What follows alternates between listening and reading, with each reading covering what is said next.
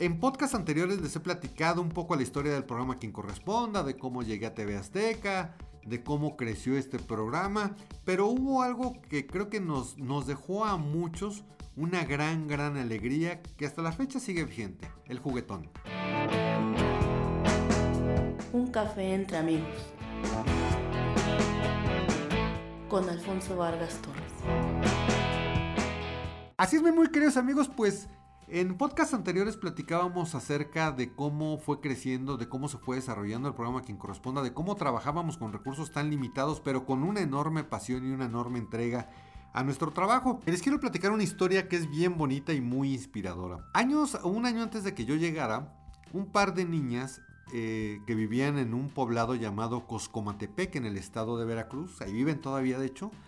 que se llaman María Esther y Libertad, pues resulta que su familia estaba atravesando por una muy mala racha económica, cosa que pues no pasa en México, ¿verdad? Entonces pues no había dinero en casa, era la época pues ya decembrina, se acercaban los Reyes Magos y pues estas niñas eh, no iban a poder tener un juguete entre sus manos, pues por la misma situación económica que imperaba en casa. Entonces eh, su abuelita les dice, ¿por qué no le escribimos una carta a un señor que sale en la televisión y que ayuda a muchas personas, que se llama Jorge Garralda? Les dijo su abuelita, a lo mejor él puede ayudar a los santos reyes a que salgan de este bache, de este bache económico. Ella, ella pues así lo pensaba, pero ella a sus nietecitas nada más les decía, para que ayuden a los santos reyes a sacarlos del bache en el que están y a lo mejor les pueden ayudar a los reyes magos para que les traigan juguetes. Ellas muy emocionadas tomaron sus cartitas y comenzaron a escribirle a Jorge Garralda planteándoles esta situación, que en casa pues no había dinero y que si podía Jorge Garralda ayudar a los Santos Reyes a salir de ese bache. Esta carta le conmovió mucho a Jorge Garralda y entonces él eh, pues se buscó la forma de llevarle juguetes a estas niñas y a este poblado que era Cuscomatepec.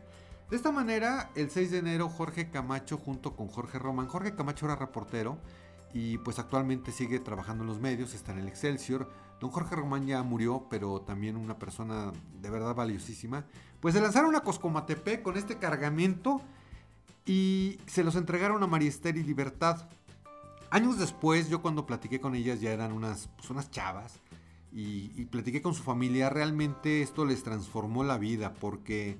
me platicaba su papá que él incluso pues le habían pasado muchas cosas por la mente al ver que no tenía trabajo, que había buscado y no conseguía, y que sus niñas pues no podían tener esos juguetes que a todos los niños nos encanta recibir el 6 de enero en Reyes Magos. muchas cosas pasaron por su mente, pero cuando llegan Jorge Román y Jorge Camacho con este, con este cargamento de alegría, dice que su vida se transformó. Eh, él me dice literalmente, yo salí al patio y lloré. Lloré porque me di cuenta que hay gente buena en el mundo y entonces esto impulsó a este hombre a transformar su vida y a ser exitoso y a buscar recursos y a buscar empleo y a buscar muchas cosas y a sacar a su familia adelante. Y ese fue considerado como el juguetón número cero, porque fue tan bonita esta respuesta que al siguiente año Jorge Garralda empieza a planear, junto con toda su producción, empieza a planear cómo eh, captar juguetes, hacer una convocatoria a través de la televisión para que la gente acudiera a dejar juguetes nuevos y estos juguetes se fueron a repartir a los lugares donde hubiera mucha necesidad para que los niños tuvieran un regalo el 6 de enero. Y de esta forma es como surge el primer juguetón. Así es que se lanza la convocatoria, la gente pues muy solidaria empieza a llevar juguetes a TV Azteca y entre los, no sé, éramos 15, 20 a lo mucho eh, personas que participamos en el programa junto con todos los practicantes que eran mucho, pues empezamos a hacer la selección de juguetes y todo esto. Eh, se dio un banderazo el 6 de enero y fuimos a distintos lugares, a distintas casas hogares de de lo que es el Valle de México entregar juguetes. Yo ese primer juguetón me fui a la ciudad de Puebla junto con unas amistades que tenía Jorge Garralda y ahí repartimos juguetes en algunas casas hogares de Puebla. Fue algo tan bonito que nos llenó tanto de satisfacción, que nos llegó, llenó tanto de amor que decidimos replicarlo al siguiente año y luego al siguiente y luego al siguiente. Pero ¿qué creen que en un principio pues a lo mucho habrán sido, pues yo creo que no, pues como 20 mil juguetes, 10 mil, no sé, una cantidad pues, pues, poquita, digo, tanto así que entre nosotros mismos lo empaquetamos.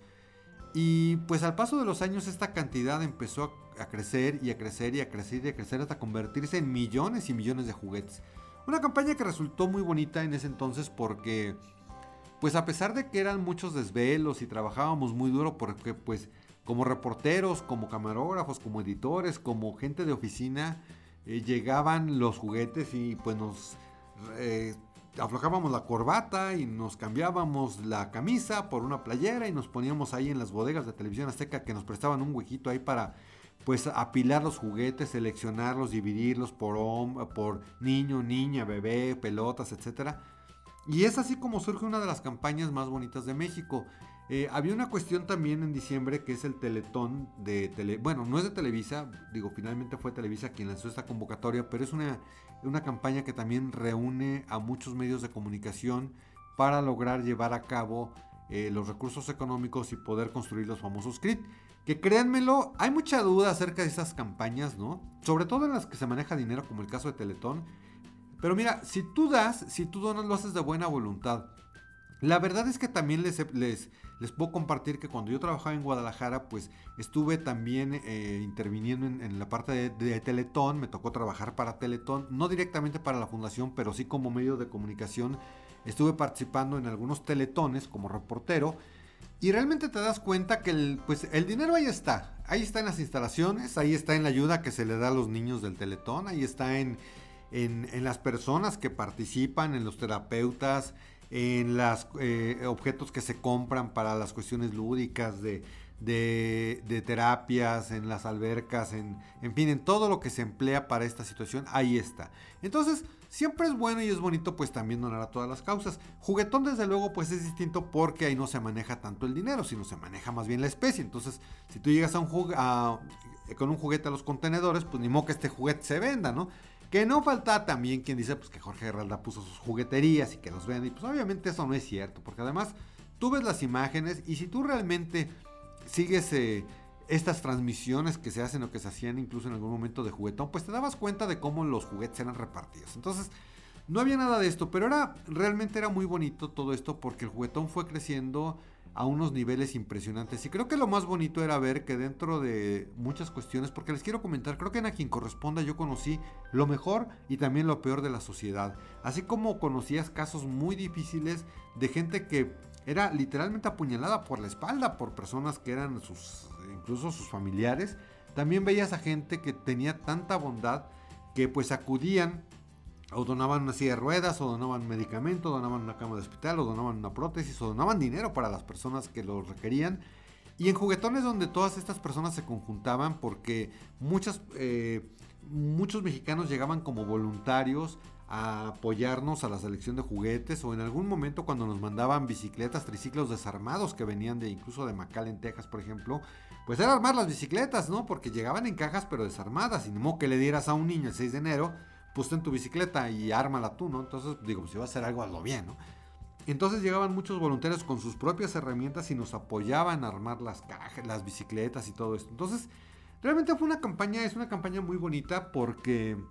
es muy noble y al final del día, cuando a ti te toca ir a repartir juguetes, ya sea algún hospital, alguna casa hogar, alguna población, algún municipio muy apartado del país, pues es algo espectacular, es algo muy bonito ver eh, las caritas sonrientes de los niños y ver la alegría de los papás que pues muchas veces en ellos